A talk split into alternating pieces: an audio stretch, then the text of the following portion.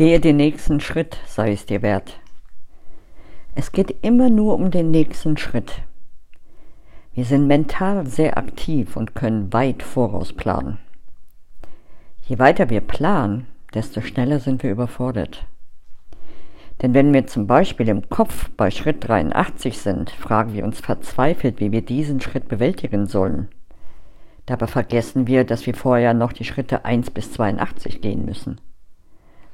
Sind wir diese Schritte gegangen, ist dieser Schritt, an dem wir vorher verzweifelt sind, gar kein Problem mehr. Komme zurück ins Jetzt.